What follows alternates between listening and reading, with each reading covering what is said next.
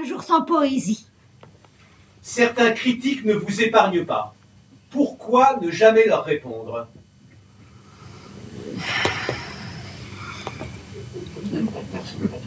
Merci.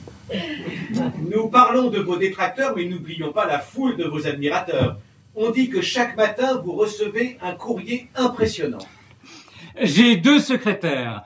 Un pour signer mes autographes et répondre aux centaines de lettres. Un autre aux cheveux châtains pour envoyer ses propres mèches aux personnes qui demandent les miennes.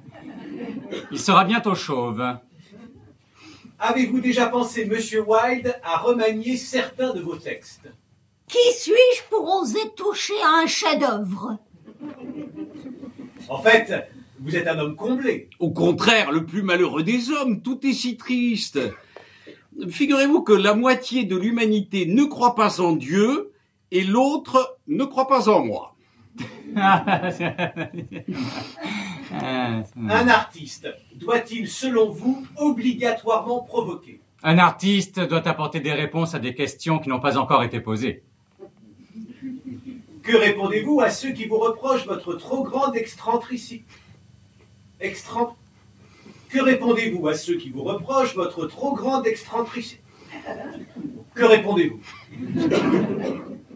La plus grande excentricité à notre époque si lassante et si sotte, c'est d'avoir de l'esprit. Pourquoi devrais-je m'en excuser? Mais vous avez toujours aimé choquer. Avec mes parents, nous avons surtout toujours aimé étonner. Je me rappelle qu'adolescent, je disais à mes camarades, venez chez moi, je vais vous présenter ma mère. Nous avons fondé une société pour la suppression de la vertu. Votre mère, Speranza, compte beaucoup pour vous.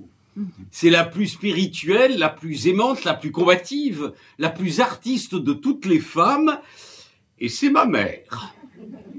Pouvez-vous nous parler, Monsieur Wilde, de vos lectures? Oui. Les livres se divisent en trois espèces. Les livres à lire, les livres à relire et les livres à ne jamais lire. C'est hélas la catégorie la plus fournie. Si vous deviez donner un conseil à un jeune artiste, quel serait-il? Faut-il commencer au bas de l'échelle? Non, il est préférable de commencer par le barreau du haut et s'asseoir dessus.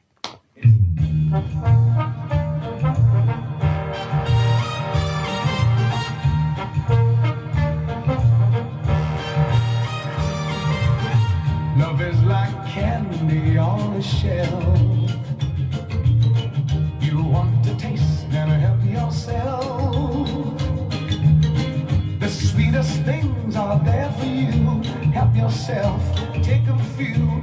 That's what I want you to do.